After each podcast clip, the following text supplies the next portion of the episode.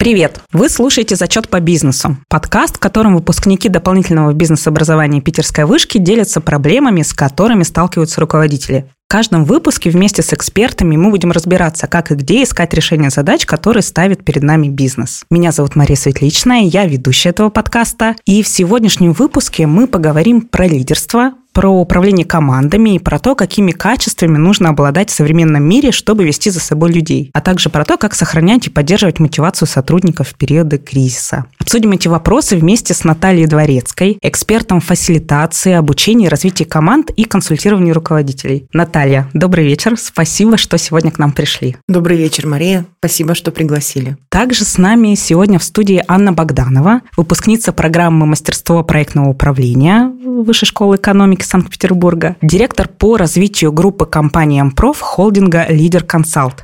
Анна, здравствуйте. Добрый вечер, коллеги. Анна и Наталья, у вас обеих за плечами обширный многолетний опыт работы в менеджменте управления. Наверняка вы вместе со своими командами не раз проходили кризисные ситуации, кризисные проблемы. И хотелось бы сегодняшний разговор начать именно с того, как управлять командами в кризисные моменты, с кризисного менеджмента.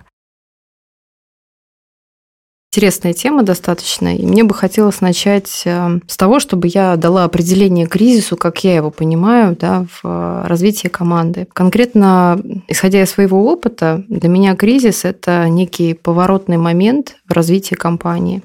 И если провести аналогию с медициной, ну, для там, общего понимания, то кризис э, означает резкое ухудшение здоровья, после которого наступает либо выздоровление, либо наступает смерть. Конкретно в контексте развития компании кризис-менеджер спасает бизнес от разрушающих последствий, имея в своем арсенале набор ресурсов, в том числе и трудовых. И наиболее употребляемое значение – это антикризисный менеджмент. Он подразумевает под собой работу в условиях чрезвычайного кризиса. Да? То есть можно разделить на, скажем так, чрезвычайный кризис и рутинный кризис. О рутинном я скажу чуть позже. Так вот, э, результативность такого менеджмента напрямую зависит от уровня профессионализма менеджера, его умения провести качественную диагностику и качественно управлять ресурсами. Я вот прям акцентирую внимание на качественной диагностике. Существует и другой тип кризиса, это так называемый рутинный кризис, его можно назвать застоем, стагнацией, и произойти он может абсолютно в любой области, да, от э, команды до производства. И на самом деле рутинный кризис, он является нормальным этапом развития любой компании. Да? То есть, когда компания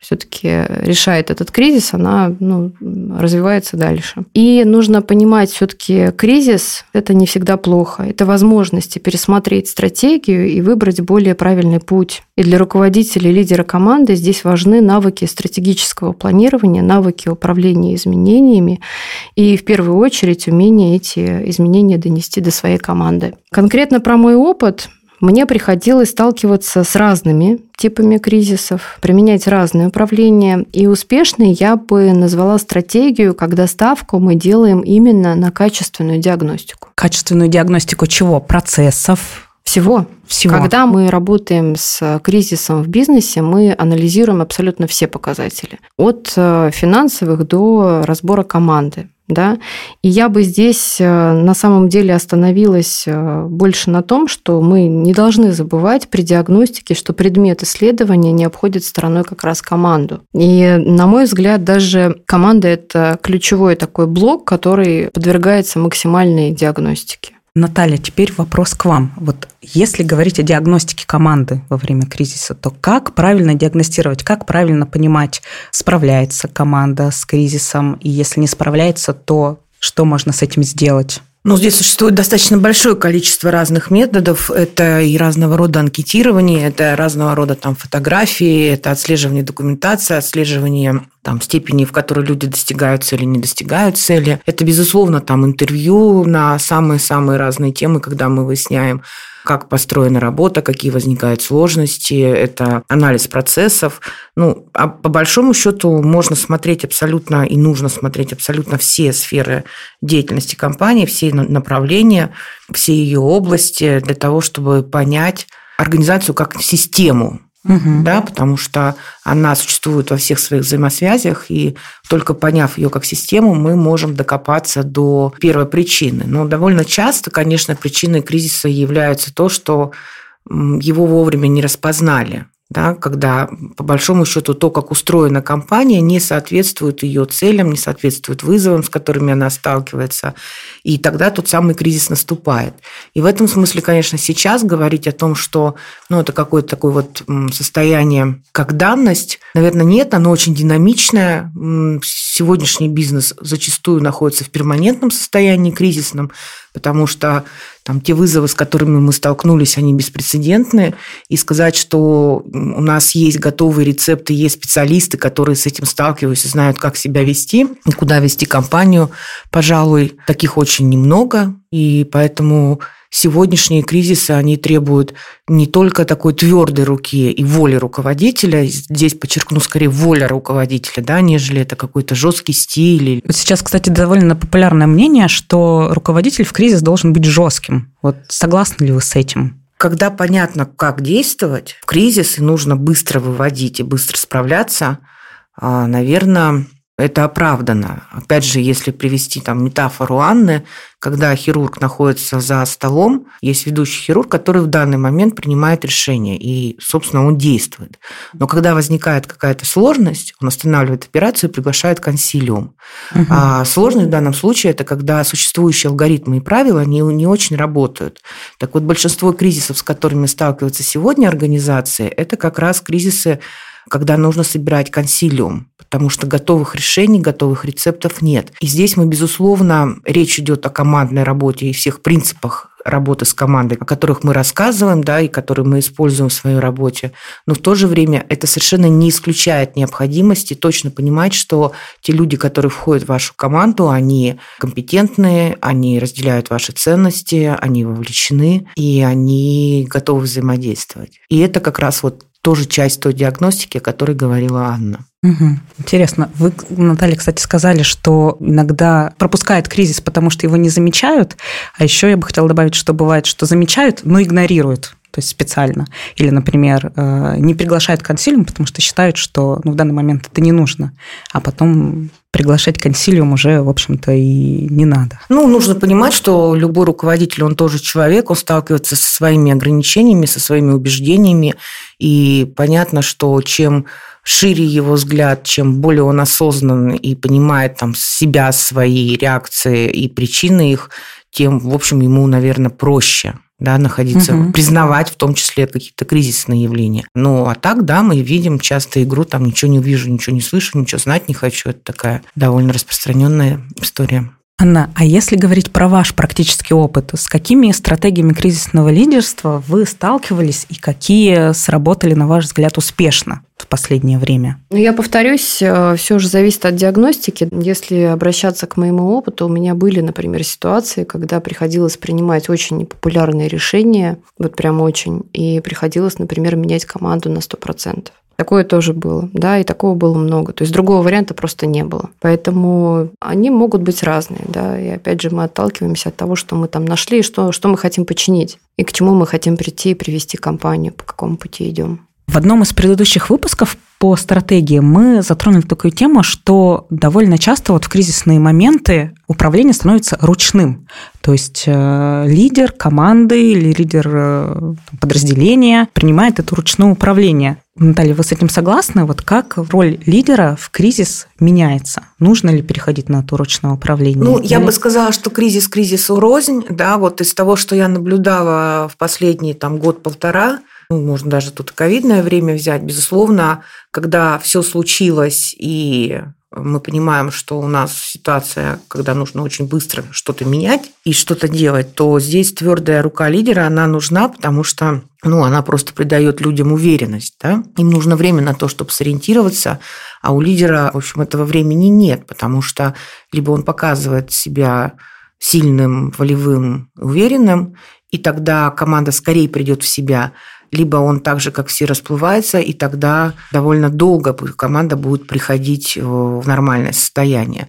Что касается там какой-то единоличного принятия решения, на мой взгляд, мир сегодня настолько сложен, настолько сложные мы принимаем решения, что все-таки вот эта история с вовлечением ключевых специалистов, руководителей, экспертов к тому, чтобы это решение обсудить и принять, безусловно, если эта речь не идет о том, что мы тушим пожар. Там, в общем, понятные алгоритмы, и мы ему следуем. И в этом смысле антикризисный менеджер, о котором говорит Анна, он зачастую как раз этими алгоритмами владеет, и он их применяет. И там нормально, да, такая угу. история в том числе каких-то жестких действий, единоличных. А вот в ситуации, с которыми там сейчас большинство компаний столкнулись, ну, все-таки это групповой мозг. Групповой консилиум.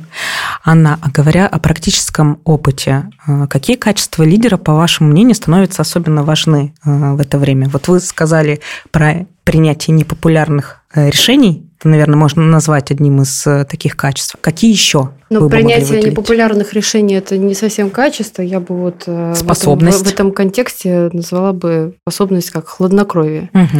Умение быстро, качественно принимать решения, да, умение брать и готовность брать на себя ответственность за эти решения. Потому что ну, это вот такое ключевое наверное. А еще бы я добавила управление собственным состоянием, управление собственным уровнем стресса, ну и управление конфликтами, потому что в такой деятельности она сопровождается большим количеством конфликтных ситуаций. Они бывают разного, опять же, типа, бывают там негативные, бывают позитивные даже, которые привносят э, какие-то новые решения в управлении этим процессом.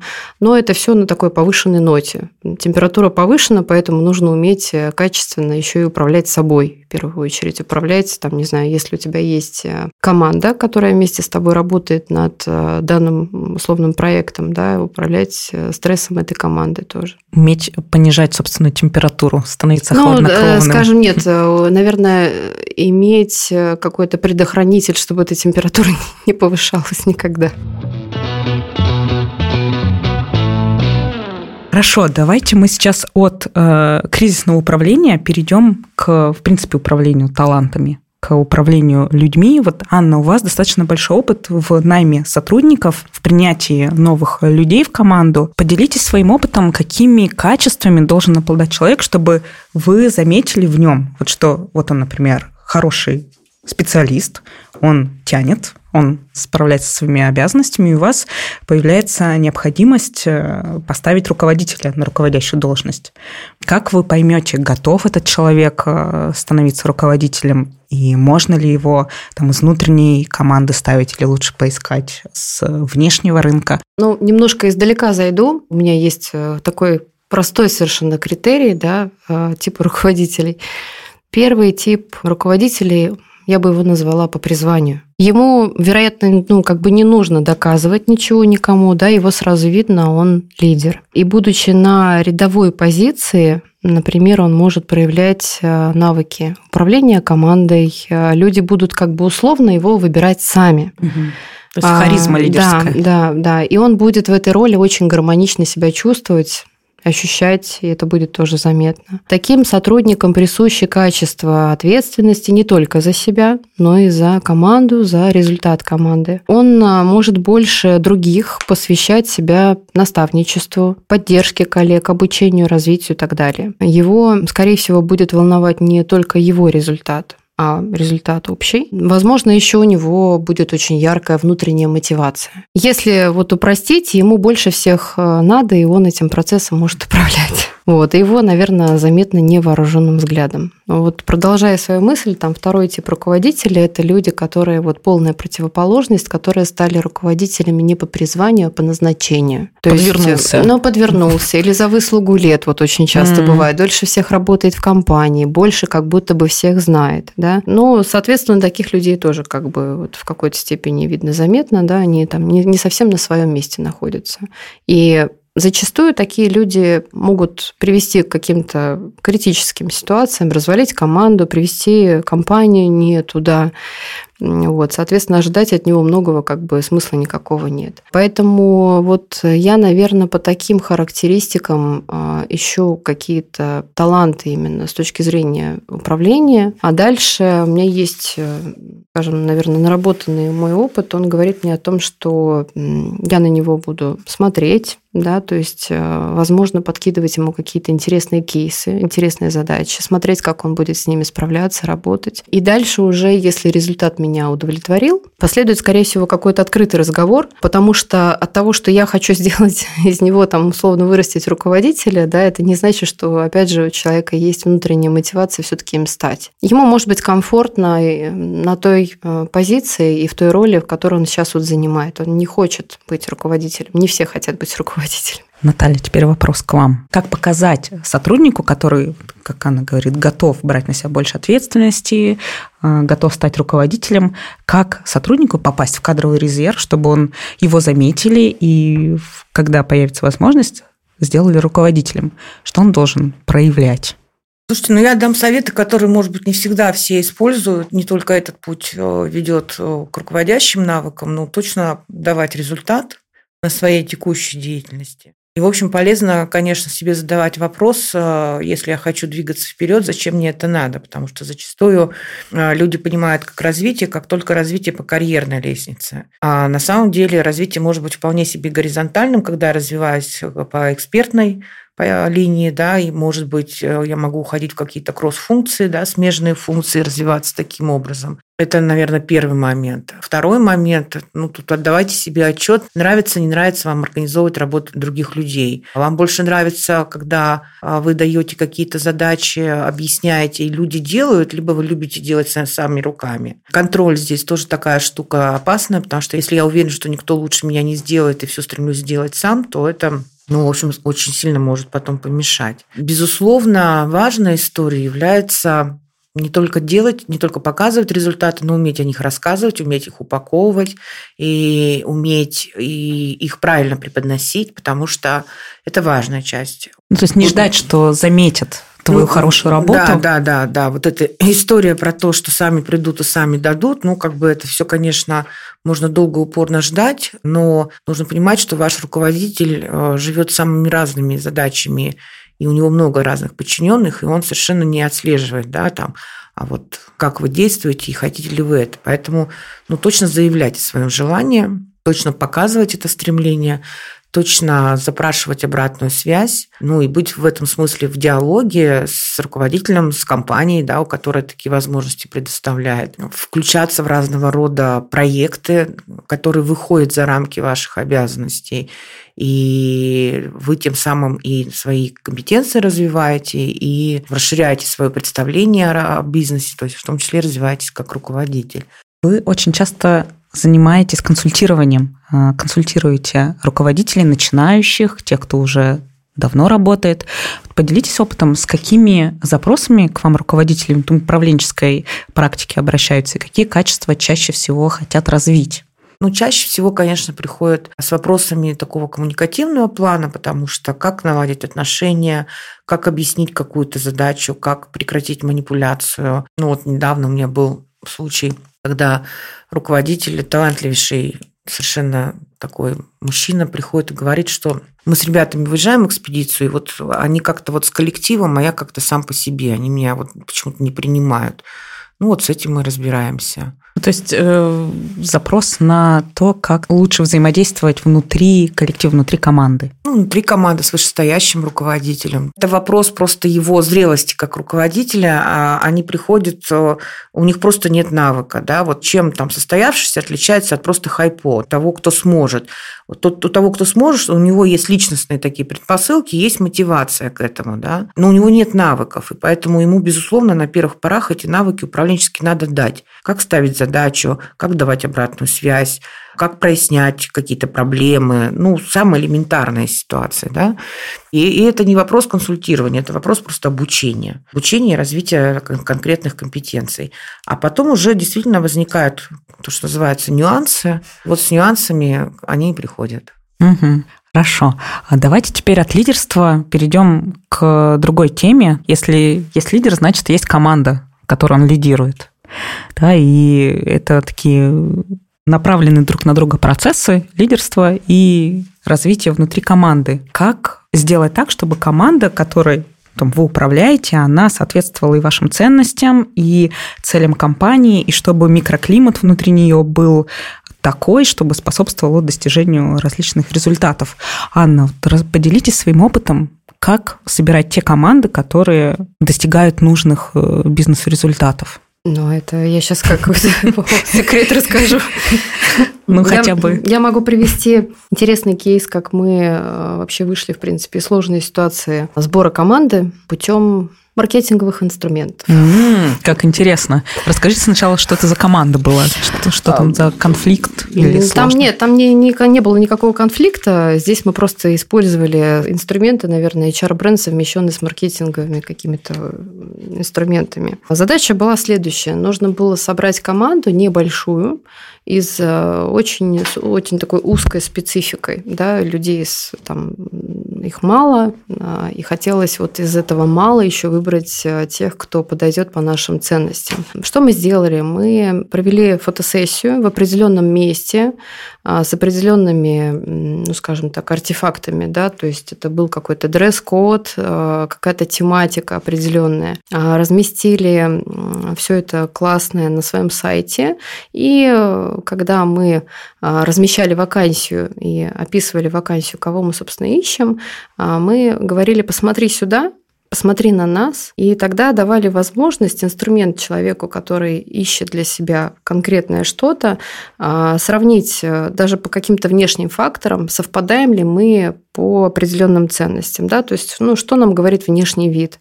А, стиль в одежде, а, место съемки, средний возраст, да, то есть, ну, вообще, угу. в принципе, лица людей, глаза. Я могу сказать, что этот эксперимент прям очень удался, потому что мы действительно очень быстро собрали очень классную команду ребят. И ключевой момент, который повлиял на их отклик, это как раз а, была возможность на нас посмотреть. В некоторых, конечно, областях такое использовать, скорее всего, не не получится, где-то это уместно, но по сути это вот еще раз повторюсь, совмещение такого HR-бренда на рынок и а, маркетингового инструмента, ну, как бы презентации команды и ее ценностей. То есть ценностное вам... предложение такое своего да, рода. Да, да. То есть вам откликались именно те люди, которые уже по этим ценностям подходили? Да, именно так. То есть воронка была откликов, она была прям вот наикачественнейшая.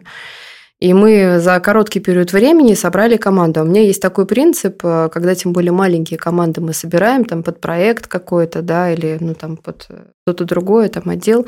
Если я этим сама занимаюсь, и команда небольшая, я это делаю вот по принципу бусинка к бусинке. Соответственно, моего ресурса, как бы он же не бесконечный, угу. поэтому на этапе именно откликов нужно сделать максимально так, чтобы откликались те люди, которых ты хочешь найти. А когда вы говорите маленькая команда, это до скольки человек? До 10? Ну, 15. А, 15. Ну, плюс-минус, да. А вот эта команда, которую вы собрали по такому ценностному предложению, она в дальнейшем как э, работала? Были ли в ней какие-то конфликты, сложности? Вы знаете, сложности бывают в любой команде. Абсолютно. Тут как бы не, нет какого-то рецепта, как собрать э, команду, которая не принесет тебе там ни проблем, ни сложностей, не будет э, между собой конфликтовать как-то сотрудники. Да? Но опять же, как рассматривать конфликты? Зачастую это неплохо, да, если он управляемый, не переходит э, какие-то границы норм. Иногда даже в рамках конфликта могут родиться какие-то новые идеи, решения и так далее. А, но если ответить все-таки на ваш вопрос, наверное, таких каких-то ситуаций с повышенной температурой, конечно же, было меньше. Потому что ну, совпадали по некоторым параметрам люди. Они все были разные, но ценности были примерно одинаковые. Угу. Мне, кстати, кажется, что одна из сложностей вот управления, тут, наверное, не только управление даже в, в обычной жизни состоит в том, что у нас многие люди конфликтов боятся. То есть они их боятся настолько, что предлагают их не замечать. То есть обходят никак их не решают. А если идти в решение этих конфликтов, то одномоментно становится очень тяжело, там больно, плохо, но когда ты это проходишь, дальше все нормализуется. Если ты просто обходишь, то это потом все закапывается, закапывается и заканчивается увольнением, например. Потом просто все приходят бы... к Наталье. Все, а потом все приходят к Наталье и говорят, вот я тут не могу коммуникацию настроить? Что делать? Разрешать конфликты. Да. Тут, тут я просто добавлю, Канни, что вот абсолютно согласна с тем, что совпадение по ценностям – это важная история для формирования команды. То есть мы должны быть абсолютно разными там, по ролям,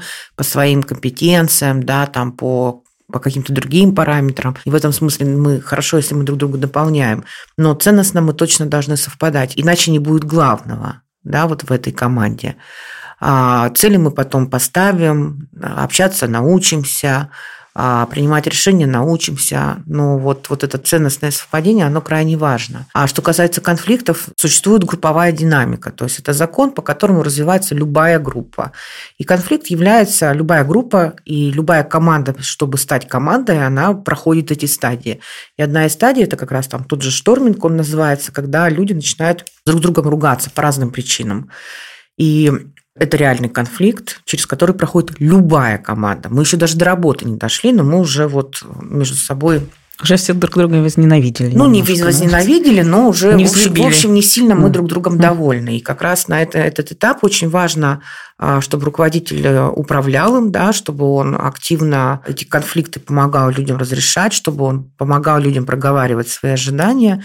И тогда команда имеет шанс выйти на такой нормальный рабочий уровень, в котором тоже будут конфликты, но просто у нас уже есть опыт их разрешения. А конфликты, как вы верно сказали, неразрешенные, а когда мы делаем вид, что их нет, это такая бомба замедленного действия, которая живет, портит атмосферу, портит нашу работу и, в общем, очень сильно негативно влияет на результат. Еще одно качество руководителя появилась э, способность не самоустраняться, да, не игнорировать.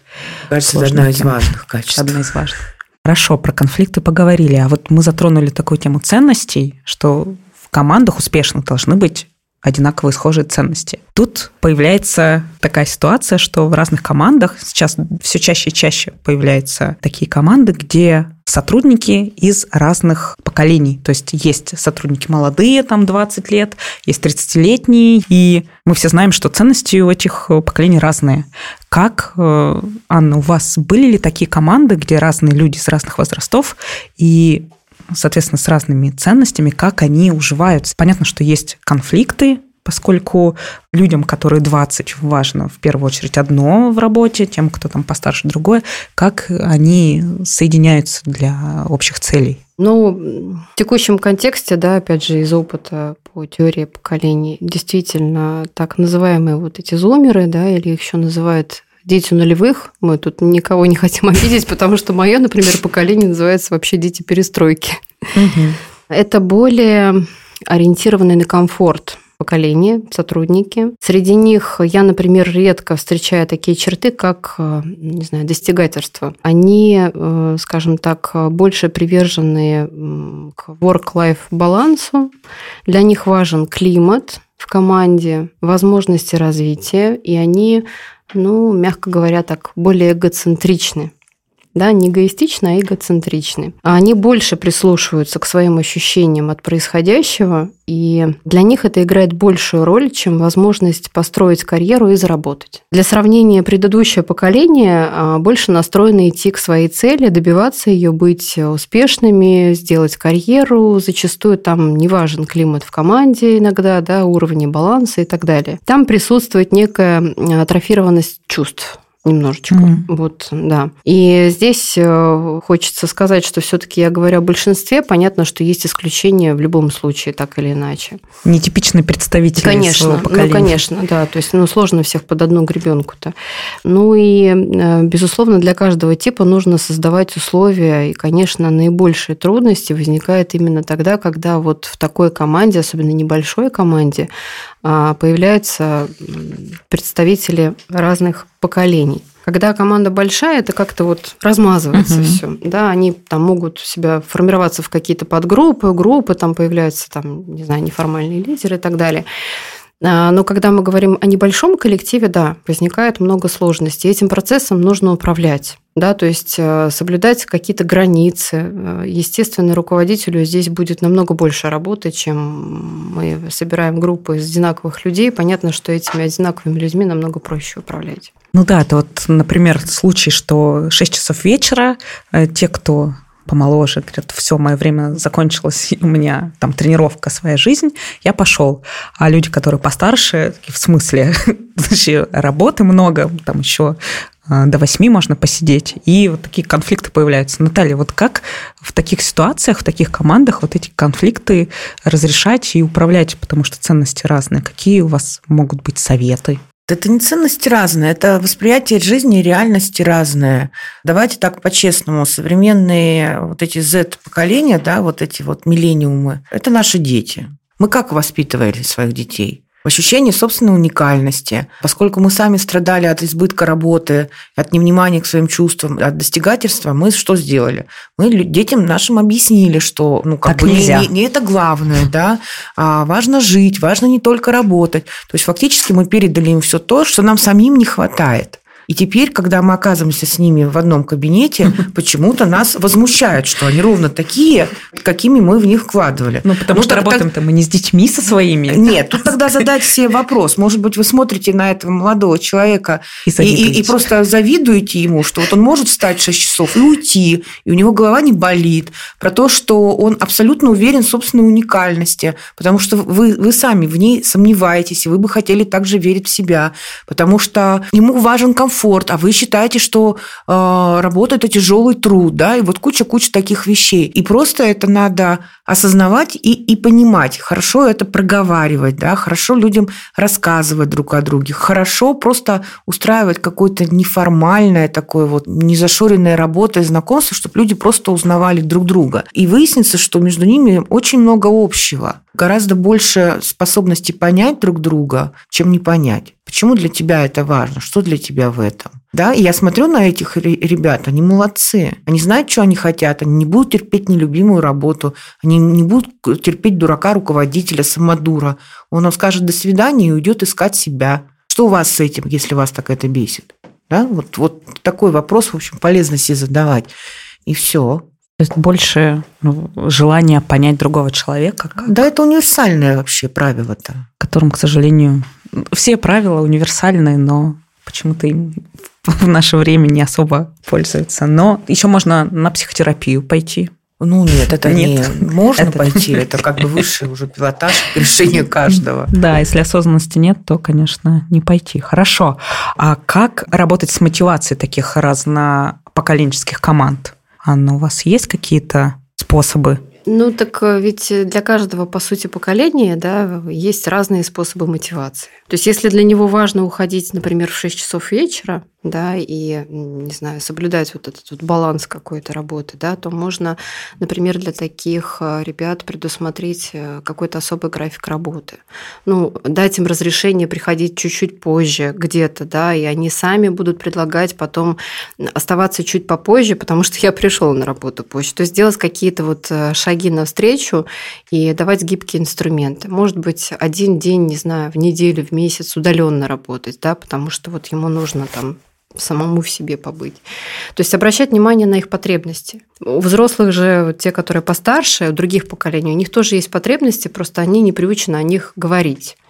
А, хорошо бы их тоже знать, на самом деле. И хорошо бы о них говорить. Да, ну, научиться в первую очередь о них говорить, но каким-то образом они все равно должны быть. Э, а мы должны, как руководители, о них знать, все-таки мы общаемся со своим коллективом. Но у молодого поколения они просто выражены. То есть они, как Наталья сказала, они не, не стесняются о них говорить и заявлять. Но, наверное, вот такие инструменты тоже позволяют э, вызвать некую лояльность компании, что компания более гибкая, готова предоставлять э, более такие комфортные условия да, то есть, не знаю, там, а, это опять же офисное какое-то пространство, пространство для того же самого отдыха для кого-то важно, да, и для них, может быть, в первую очередь, где они могут там пообщаться.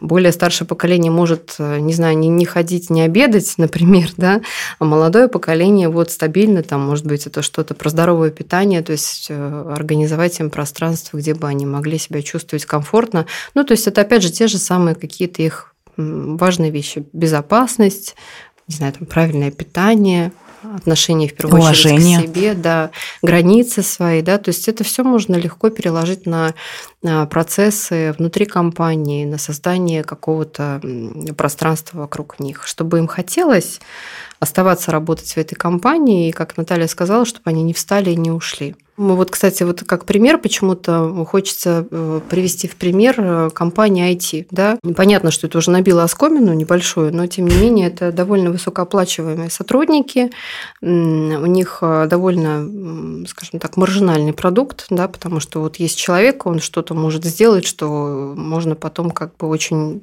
хорошо вывести на рынок. Я в своей практике встречала для таких ребят совершенно невообразимые какие-то решения.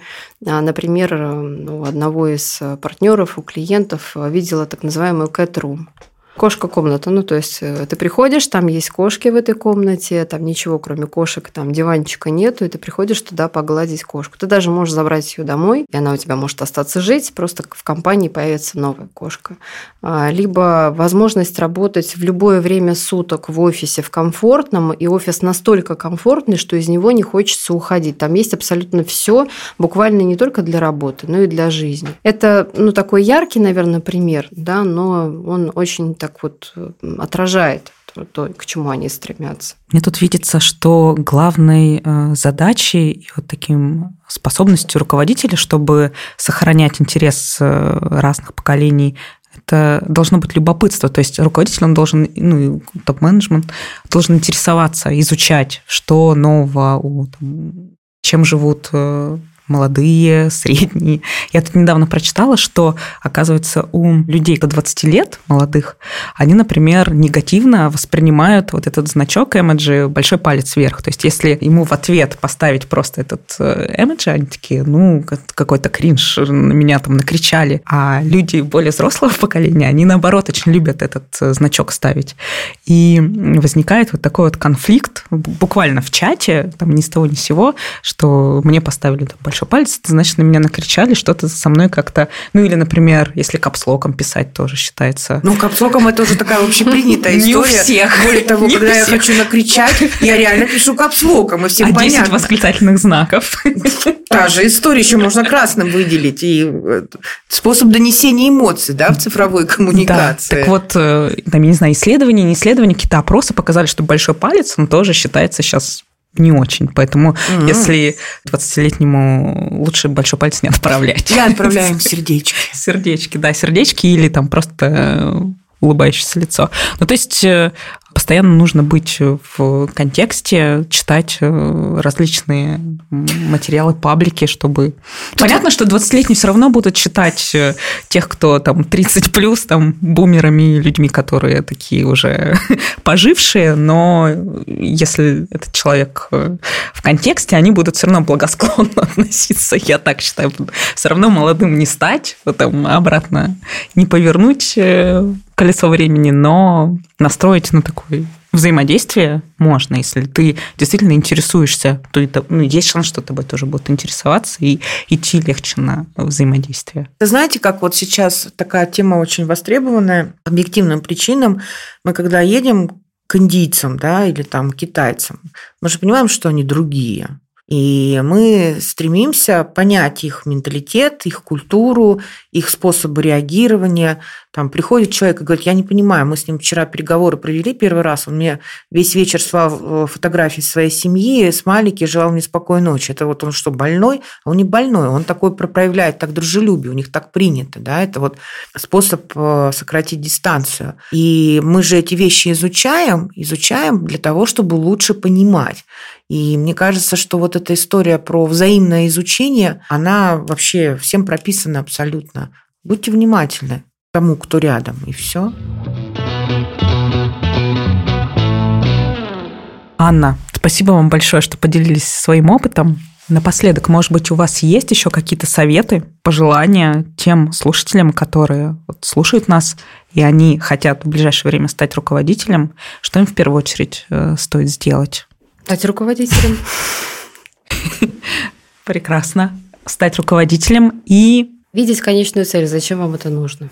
Угу. Не просто стать ради того, чтобы стать, а действительно это ваше призвание или так получилось. То есть всегда нужно, как Наталья говорила, отвечать себе на вопрос, а зачем? Вы бы взяли руководителя, ну вот человека, который пришел э, собеседоваться на должность руководителя, и э, на вопрос «зачем?» э, он бы ответил «я хочу, всегда мечтал руководить». Просто Ну, хочу я, стать я, руководителем. Я, я, я бы раскрыла тему, что в его понимании значит руководить, да, как он себе это представляет, потому что там может быть вообще все что угодно. Можно очень много интересного так из человека достать. Но на самом деле надо с человеком разговаривать более подробно. Одним вопросом вряд ли можно получить качественный ответ. Ну, то есть желание руководить должно быть не целью, а средством, да, чтобы с помощью того, что ты руководишь, ты можешь чего-то достичь. Но нет, я, наверное, не соглашусь, потому что руководить можно с желанием, не знаю, сделать людей вокруг себя лучше, дать людям работу, э, те же самые искать какие-то таланты, развивать людей, да, там, мотивировать их. То есть там может быть очень много прекрасного, даже за самим желанием руководить. Это может быть и средством, это может быть и самой Мгм. целью. Наталья, большое спасибо вам за экспертные комментарии. Спасибо, что пришли. Спасибо, буду рада принять участие в дальнейших выпусках. Да, обязательно позовем. Дорогие слушатели, спасибо, что включаете наш подкаст. Нам будет очень приятно, если вы оставите оценку подкасту и напишите комментарий в вашем подкаст-приложении. До новых встреч. Сегодня всем зачет.